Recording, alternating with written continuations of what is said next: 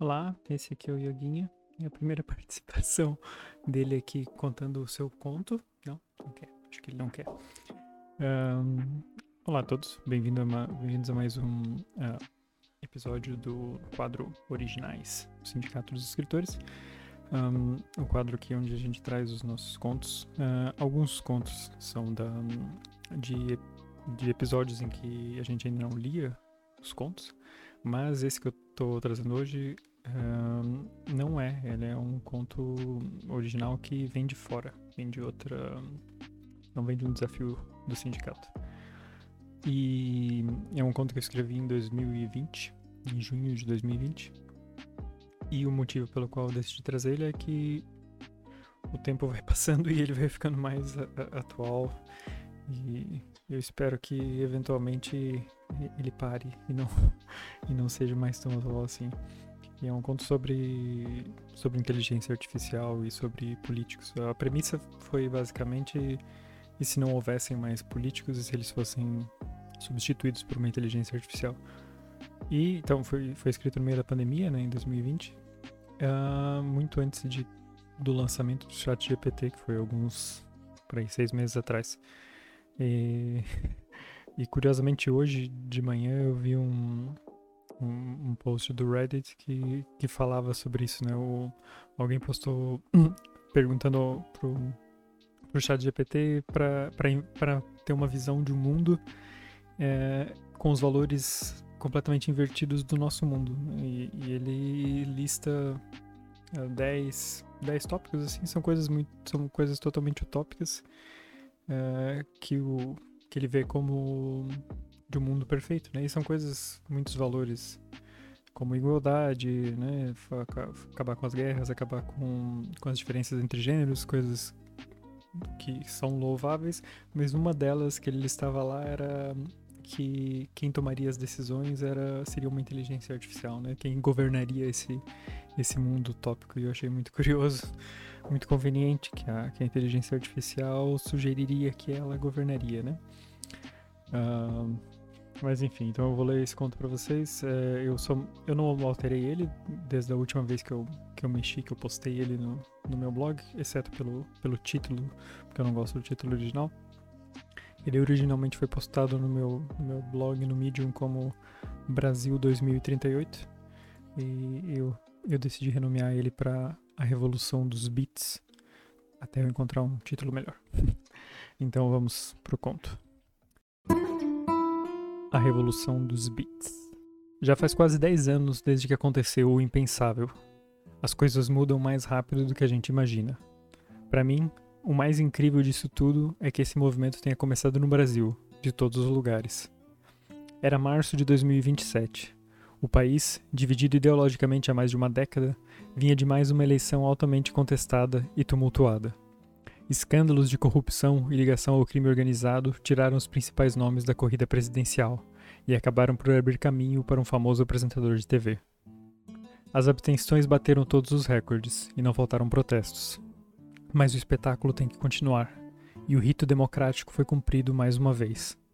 Com menos de 100 dias de governo, uma coalizão dos partidos de oposição tentou paralisar o Congresso Nacional, reivindicando novas eleições. O presidente, que já não era visto em público há duas semanas, finalmente aparece para um pronunciamento onde traz a sua resposta para o Congresso. Ele propõe um plebiscito. Era simples e continha apenas duas perguntas. 1. Um, você concorda com a substituição de todos os elementos de poder executivo, legislativo e judiciário por inteligências artificiais avançadas? 2. Em caso afirmativo, deve-se manter o cargo de presidente isento de qualquer poder formal, apenas para fins diplomáticos? Se a maioria das pessoas não concordasse com o plebiscito, o presidente renunciaria. Foi uma piada. A imprensa passou dias repercutindo o assunto, colocando especialistas em tecnologia para debater com filósofos, políticos e juristas ridicularizando a ideia do governo autônomo. Não se falava em outra coisa. A oposição também adorou a ideia, estavam certos da derrota do presidente e já procuravam nomes para a nova campanha eleitoral. A verdade é que naquele ponto, as pessoas já estavam acostumadas com a inteligência artificial em coisas pequenas do dia a dia. Assistentes pessoais, carros, transportes públicos, aviões, já nem pensavam naquilo como algo estranho vindo de um filme de ficção científica. A questão é que nunca se havia tentado algo tão grande. Havia empresas de pequeno e médio porte totalmente administradas por inteligência artificial, rodando em cima da blockchain, com resultados excelentes, afirmava o CEO da gigante tecnológica de Singapura, líder no ramo. Mas não havia precedentes para se prever o resultado na administração de um país, e logo um país tão grande quanto o Brasil. E então veio o plebiscito. O resultado foi dado em boletim de urgência em todos os jornais digitais, menos de uma hora depois do fechamento das urnas. O resultado foi esmagador: 79% das pessoas apoiaram a ideia. Quanto à segunda questão, ainda mais: 94% queriam manter uma figura presidencial representativa. Alguns partidos ainda tentaram uma reação, apoiados em grande parte pela mídia, mas já era tarde demais. As pessoas estavam cansadas, cegas pelo ódio. Era preciso mudar. A mudança começou no nível federal e levou três meses. Os prédios ministeriais da Praça dos Três Poderes foram convertidos em enormes data centers. Brasília se tornou o lugar com maior poder computacional por metro quadrado no planeta. Também se tornaria uma cidade fantasma nos anos a seguir, com a desvalorização crescente dos imóveis causados por um êxodo generalizado. Depois vieram as implementações nas esferas estaduais e municipais. Em 1 de janeiro de 2028, todas as cidades do Brasil já eram operadas por uma inteligência artificial autônoma, que se comunicava instantaneamente com qualquer outro ponto dentro das três esferas de poder. Não tardou para protestos estourarem em outros países pedindo o mesmo. Índia, Rússia, África do Sul e Estados Unidos foram os primeiros. A primeira grande medida do novo governo foi alocar os fundos previamente destinados aos salários dos políticos e funcionamento da máquina pública. O custo de manter a estrutura da inteligência artificial não chegava a 4% desse valor. Grande parte dos recursos foi alocado para projetos de infraestrutura de saúde e educação. Não era necessário ser uma inteligência artificial avançada para saber que esses eram os maiores problemas do país. O restante foi usado para um projeto de renda básica universal, que rendeu as primeiras críticas ao governo cibernético. Não foram os poucos os que chamaram a inteligência artificial de comunista. As prioridades do governo eram decididas com base em extensos estudos, análises de dados e projeção de cenários possíveis, tudo feito pela própria IA, de modo a evitar influência de interesses externos. Também era levada em conta a opinião popular. Tudo que as pessoas falavam na internet era analisado como um tipo de termômetro para os anseios populares, o que gerava uma boa dose de crítica e discussão sobre privacidade. Em agosto de 2027, o governo publicou um relatório com números alarmantes sobre a emergência climática. A crise e o caos político da última década tinham mandado para escanteio as preocupações ambientais. Que as coisas estavam mal, todo mundo sabia. O Sul registrava períodos de seca terríveis, ano após ano, e as temperaturas continuavam subindo no mundo todo. A mata amazônica contava apenas com metade do tamanho que tinha no início dos anos 2000, e segundo o relatório do governo, isso era grande parte do problema. Foram proibidas, derrubadas e queimadas em todo o território nacional, e muitas terras previamente convertidas em campos de soja foram desapropriadas e devolvidas aos indígenas. No plano econômico, o governo extinguiu o real e criou uma criptomoeda chamada Tupi, com o objetivo de facilitar transações e ter maior segurança. Nem mesmo os jornalistas mais otimistas conseguiram chegar perto de prever o resultado dos primeiros cinco anos do governo autônomo. Em maio de 2032, um relatório de uma prestigiada publicação internacional previa um crescimento anual superior ao da China. O relatório ainda terminava de maneira incrivelmente otimista, dizendo que o Brasil caminhava a passos largos para se tornar a maior economia do mundo. Frases como Brasil, o país do futuro, e Brasil largou na frente estampavam as capas de jornais e revistas. O brasileiro já tinha saudade do otimismo. Mas o que é bom dura pouco, e não tardou para as coisas desandarem. Em agosto do mesmo ano, o governo dos Estados Unidos, cujo Congresso tinha repelido, sob protestos violentos, qualquer chance de adotar um sistema de inteligência artificial, impôs sanções comerciais severas ao Brasil, apoiado pela União Europeia. As sanções também atingiram Índia, Rússia, África do Sul, Argentina, Uruguai e México, países que adotaram um sistema político autônomo total ou parcial. Logo começaram as manifestações, pequenas no início. Pessoas foram às ruas com a bandeira norte-americana, pedindo liberdade e o fim da inteligência artificial. Era um movimento sem partido, pela liberdade e pela volta da democracia, e pelo fim do governo artificial, como veio a ser chamado pelos críticos. A política econômica mudou, teve que se adaptar para ser mais autossuficiente. Tratados econômicos entre o grupo de países que adotaram governos autônomos, o IA7, foram firmados para manter o crescimento e formar resistência. Deu certo nos dois primeiros anos. O crescimento desacelerou, mas continuava lá. Os protestos cresceram e apareceram bandeiras de antigos partidos, velhos conhecidos de direita e extrema-direita. Mas foram em meados de 2035 que alguma coisa pareceu mudar no algoritmo, invertendo as prioridades do governo. Jornais começaram a reportar cortes significativos nos investimentos de saúde e educação.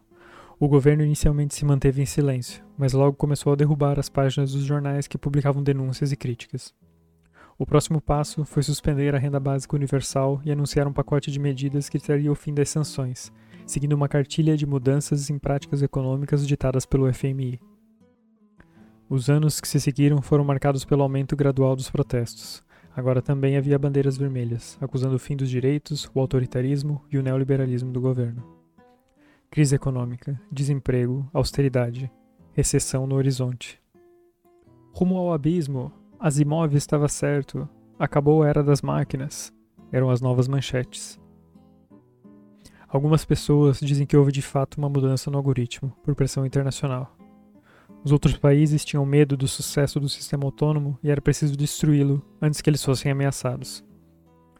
Outros dizem que o sistema já era ruim desde o começo, que tinha sido tudo uma péssima ideia, que era só uma tentativa dos comunistas de tomar o poder. O fato é que agora, em junho de 2038, marcham todos juntos, ao grito de O gigante acordou e diretas já, pedindo o fim do governo autônomo e a volta dos políticos ao poder.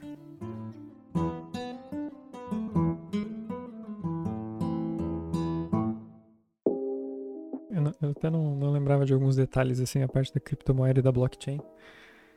Eu acho que a criptomoeda eu já tinha colocado desde o início, a da blockchain talvez eu tenha eu tenho editado depois quando eu postei no blog. Eu não lembro se em 2020 a, a blockchain já estava assim tão comentada. A pandemia acaba um pouco com a, com a noção de tempo. uh, mas eu, eu, lembro que foi curioso quando, quando eu postei esse eu postei esse texto no blog, coloquei no, no Instagram e, e gerou muitas uh, muitas reações por causa dessa frase que tem, né? Se você abrir o texto no Medium, eu vou deixar o link até do, do post do Medium aqui na, no, no, episódio. Mas se abrir no Medium, a, primeira frase do texto é tipo, e se não existissem mais políticos? E, e muitas pessoas com aquela reação de palminha e tudo assim, né? Com essa, com essa ideia incrível. e, e provavelmente é, deram essa reação antes de, de lerem o texto, né? Porque não mas eu fiquei um pouco assim impressionado com a, com a facilidade em, em, que eu acho que isso aconteceria de fato se fosse proposto. Eu acho que, especialmente se olhar a história recente, né, não só do Brasil, mas de outros países que têm adotado uh, ou apoiado iniciativas bizarras uh, para tentar fugir da crise, né? Qualquer alternativa acaba sendo acaba parecendo uma boa ideia desde que a situação esteja ruim o suficiente. Então, eu acho que essa narrativa antipolítica acaba sendo muito forte. E, e por isso acho que, que, esse, que esse conto acaba funcionando bem em termos de, de futurologia. Pelo menos tem funcionado bem até demais até agora. Eu não. Quando eu escrevi, eu coloquei ele assim 10 anos, mais, mais que 10 anos na frente, né? uh, eh, para tentar colocar uma distância e eu realmente não imaginava que três anos depois já ia ter uma discussão tão forte em torno de, de inteligência artificial assim e, e já ia começar a estar tá mais todo mundo né? Já come, já sabe agora né? Se você fala chat GPT todo mundo já sabe o que, que é. Então é isso. Espero que tenham gostado do texto e espero que não vire realidade. Espero que eu não seja tão bom assim em futurologia. Até a próxima